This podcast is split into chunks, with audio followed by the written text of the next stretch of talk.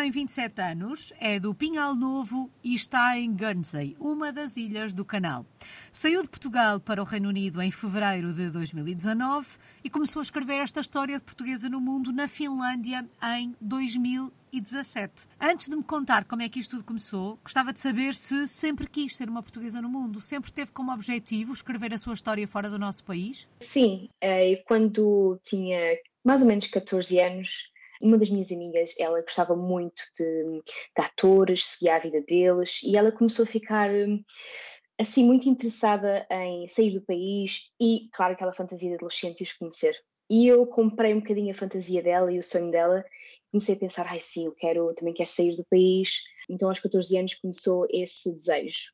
Depois passou um bocadinho, quando fui de Erasmus para a Finlândia, pensei, yeah, gosto, gosto de, de viver fora. Mas sim, esse desejo sempre, sempre esteve lá, hum. sempre senti que Portugal um, me limitava um pouco, acho. Oh Miriam, e esta primeira experiência internacional, em 2017, a experiência de Erasmus na Finlândia, ainda que só tenha durado um semestre, um, a Miriam já disse, gosto, gosto de viver fora, mas esta primeira experiência acaba por consolidar essa vontade da experiência internacional? Sim, é, é, é diferente, porque eu fui como estudante, portanto, a experiência de, do mercado de trabalho, é? quando, quando imigramos temos uh, outras responsabilidades no mercado de trabalho, pagar contas.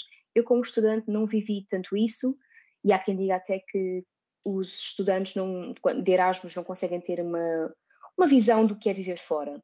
Inclusivamente, o meu namorado na altura, que já, já, tinha, já tinha estado fora, eh, ele disse-me: podes até não gostar porque vais te sentir muito isolada. Não, não achei isso, gostei imenso, tive uma experiência muito interessante com num país que eu provavelmente não iria de outra forma. Conheci pessoas impressionantes, tive momentos muito bons, aprendi outras coisas novas e acho que foi aí que eu pensei, ok, eu consigo sobreviver, sobreviver fora. Uhum. Não é assim, é claro que é diferente, mas eu acho que o aspecto principal, aquilo que, tem, que se tem que ter em mente para viver, para sobreviver fora, é ter uma mente aberta, em, em não estar sempre a comparar. É ir e pensar, ok, isto é diferente, vou abraçar. E foi assim que eu me senti, pensei, não vou comparar, vou só abraçar a experiência, abraçar o frio, abraçar as coisas que eles fazem diferente e gostei muito. E acho que foi aí que eu pensei, sim, gosto de experimentar estas coisas novas. O que é que em 2019 a leva hum, para a Inglaterra? Eu formei-me em enfermagem em 2018. Na altura continua, não é? A enfermagem, não, não, infelizmente, em Portugal, e no mundo, mas em Portugal em particular, não, não é tão compensatória, não só a nível, obviamente, de dinheiro, mas também de reputação, de qualidade de vida. Na altura, o meu namorado estava já em Inglaterra e eu, durante os meus estudos, comecei a pensar que ir para a Inglaterra seria uma boa opção. Uhum. Imensos enfermeiros portugueses já tinham ido e eu pensei, ok, é uma opção, mais dinheiro, talvez mais progressão de carreira, ou muito provavelmente mais progressão de carreira. E então comecei a candidatura quando, quando me formei. Em Portugal não, não estava a conseguir arranjar trabalho que eu gostasse. Tive duas propostas, mas que nenhuma delas me, dava muito interesse. Trabalhei um tempo até, até, até emigrar. Em 2019 fui então para hum, Kent, no condado de Kent, em, em Inglaterra, onde estive um ano e pouco com esse intuito mesmo de progressão uhum. profissional, mais dinheiro e uma experiência nova. Como é que foi esta experiência, Miriam? Foi positiva? Foi positiva, foi, foi interessante, vamos dizer assim. Facilitou o facto, o facto de eu ter eh, um namorado lá, nós não vivíamos na mesma terra, mas ele estava lá, ele tinha noção de como é que as coisas funcionavam, ajudou muito nesse sentido. Há coisas. É sempre difícil mudar de país porque as burocracias são diferentes. Na língua eu sentia-me à vontade, mas as burocracias são diferentes, as leis a enfermagem, mesmo a, a regulação, a regulamentação da enfermagem é diferente, os protocolos, eu tinha que me registrar na ordem dos enfermeiros de lá. Foi um processo um bocadinho complicado e frustrante nesse sentido, porque apesar de eu ter um inglês bom, eu não, não estava a conseguir passar os testes de inglês. Foi assim um bocadinho frustrante na altura, porque eu era qualificada, tinha quatro anos de licenciatura, que inclusivamente tinha mais formação do que alguns dos enfermeiros de, de Inglaterra, porque nós fazemos esqueci como é que se diz, uh, midwifery, de, de parto, de maternidade, uhum. e fazemos saúde mental também e pediatria, e eles não, eles, eles escolhem pathways, eles escolhem caminhos, neste caso é, são de adultos, portanto eu aqui sou enfermeira de adultos, e senti-me um bocadinho frustrada nesse sentido, Havia um, um grupo grande de imigrantes, o que facilitou também a minha integração, meu, maioritariamente portugueses, espanhóis, gregos, e nós dávamos todos, o que também ajudou a sentir um bocadinho mais em casa, mas certos aspectos de, nesse sentido de, de, de enfermagem, de me, de me regularizar, de me registar, esse processo foi um bocadinho frustrante, ter uhum. que partilhar também casas. Eh, esse, esse, esse processo de emigrar é um bocadinho mais mais frustrante. Mas tudo o resto é positivo. Eu gostei, gostei da experiência. É sempre uma aprendizagem. Bom, e em 2020 muda-se para as ilhas do Canal, para uma das ilhas, para Guernsey, onde ainda está nesta altura. O que é que provoca esta mudança, Miriam?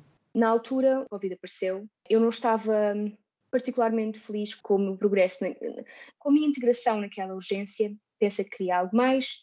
Entretanto, com, com, com a pandemia, eu e o meu namorado na altura acabámos por, hum, por ir para Portugal um tempo, por diversas razões, e depois pensei que queria, um, queria mudar de ares, digamos assim.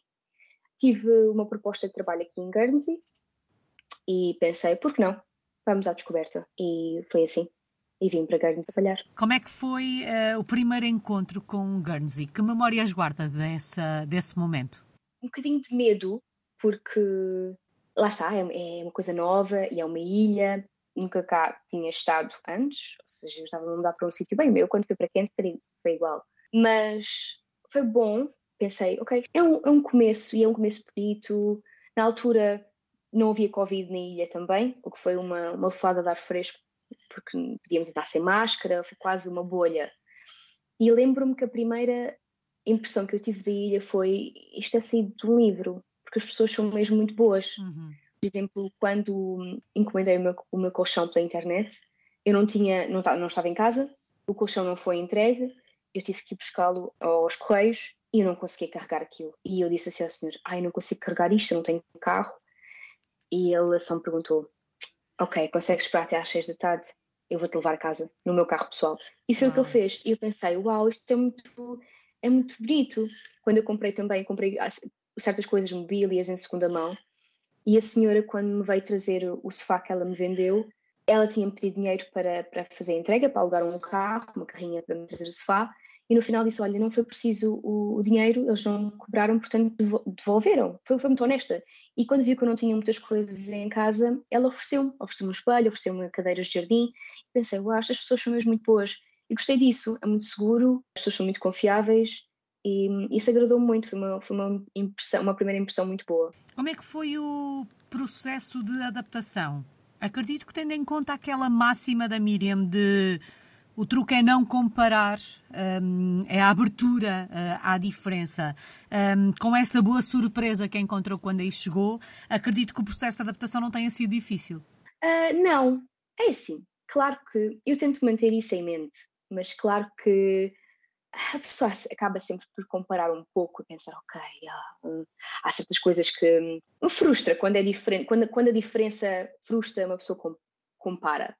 Mas como eu já tinha, eles são muito ingleses, apesar desta ilha estar mais perto de França, aliás, a França uhum. consegue-se ver no horizonte, mais perto de França do que Inglaterra, eles são muito ingleses. E eu já tinha um pouco essa experiência de ter estado um ano e meio, quase um ano e meio, em Inglaterra, e portanto não, não foi assim um choque cultural muito grande.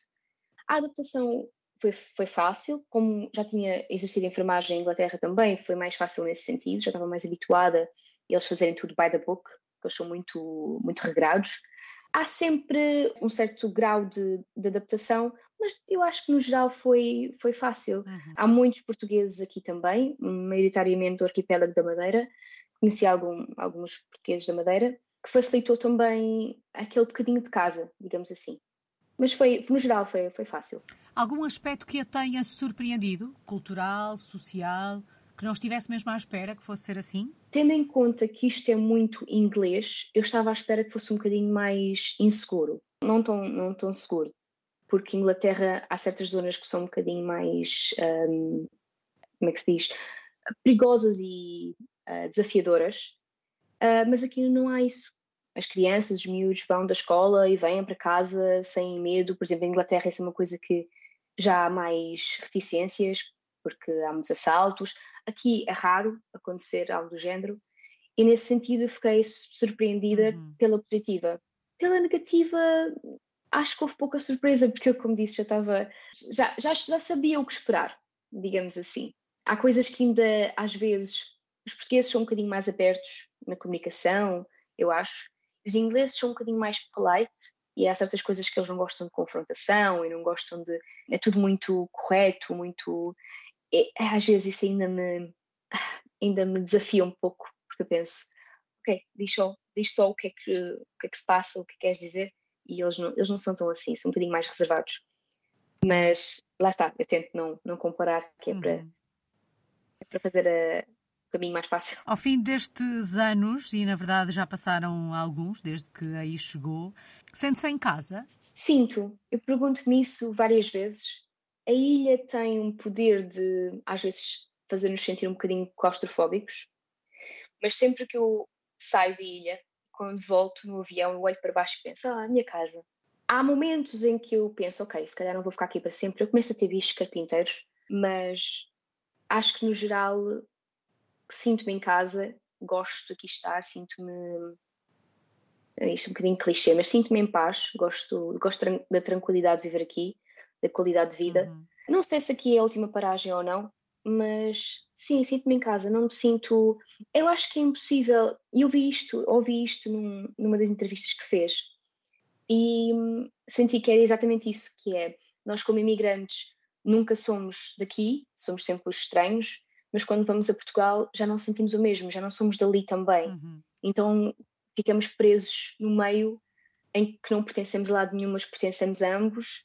Então eu penso, ok, não pertenço aqui completamente, mas pertenço o suficiente para me sentir eh, em casa, eu acho. Oh Miriam, e há algum alguma tradição, algum costume curioso, um, algum aspecto caricato uh, da vida aí em Guernsey que queira partilhar connosco?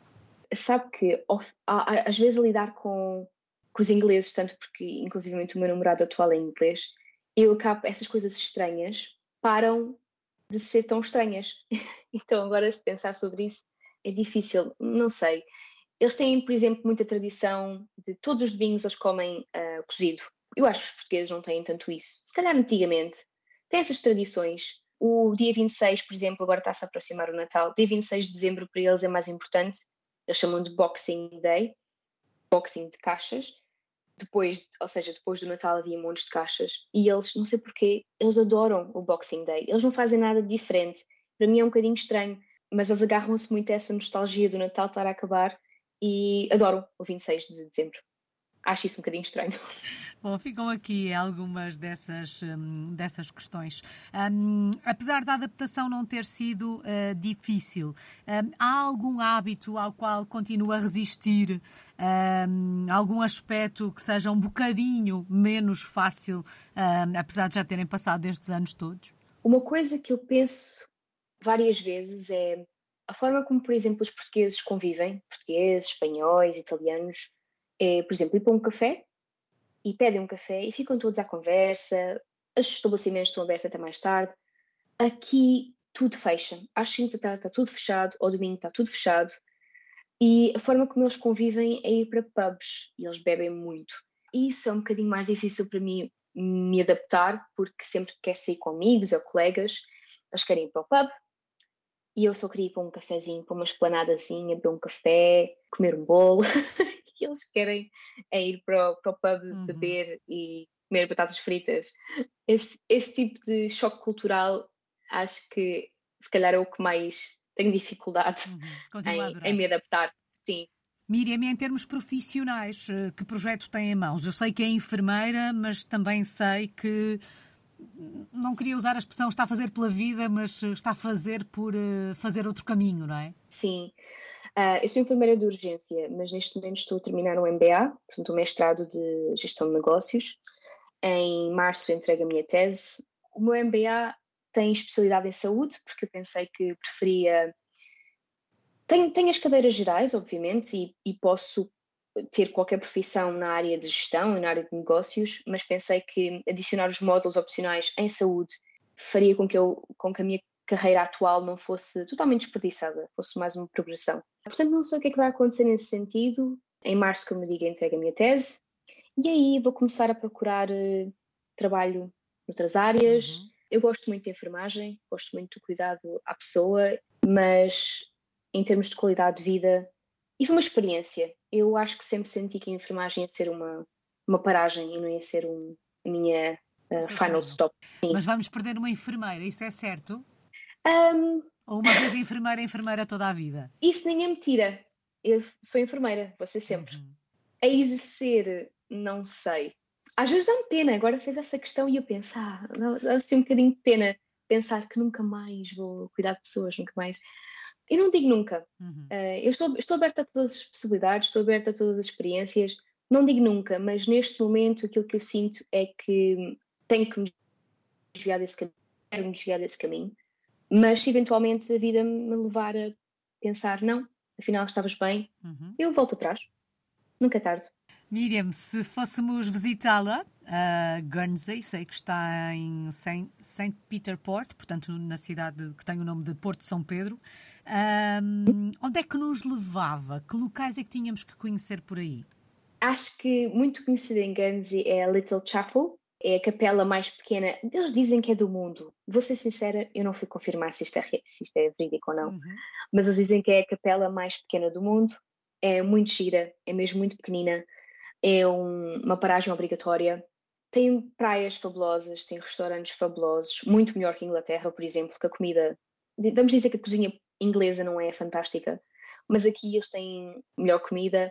As praias, depois há duas ilhas aqui pequeninas chamadas Sark e Herm, e elas são muito, são muito bonitas, muito naturais, inclusive não há carros. Aliás, eu acho que Sark, se não estou em erro também, é a prisão mais pequena do mundo, porque é uma cela e tem um polícia para a ilha toda. são, são assim, coisas assim caricatas, um, e era aí que, que vos levava. É, é diferente, é uma experiência diferente, é como uhum. se fosse uma mini Inglaterra mas melhor. E quando olha para o futuro, apesar de querer fazer eh, outro caminho, em termos profissionais, um, quer fazer este caminho aí? Vê-se na ilha durante, durante mais alguns anos? Eu penso que sim. Depende, obviamente, das oportunidades que vou ter quando terminar o, o mestrado, mas, embora a ilha tenha mais oportunidades no mercado financeiro, ou o mercado maior da ilha, uh, por ser uma offshore, não sei o que surgirá para mim mas em termos de desenvolvimento profissional, aqui a oferta até é consideravelmente boa. Mas sem dúvida eu acho que se não for aqui há de ser Inglaterra. Já pensei na Holanda, por exemplo. A minha irmã está na Holanda, tenho uma amiga na Holanda uhum. e como eu, como eu, digo, como eu digo, às vezes penso a ficar com bichos carpinteiros, quero mudar de ares. um, mas acho que nos próximos anos provavelmente vou ficar aqui, se, me, se tiver uma boa oportunidade de emprego.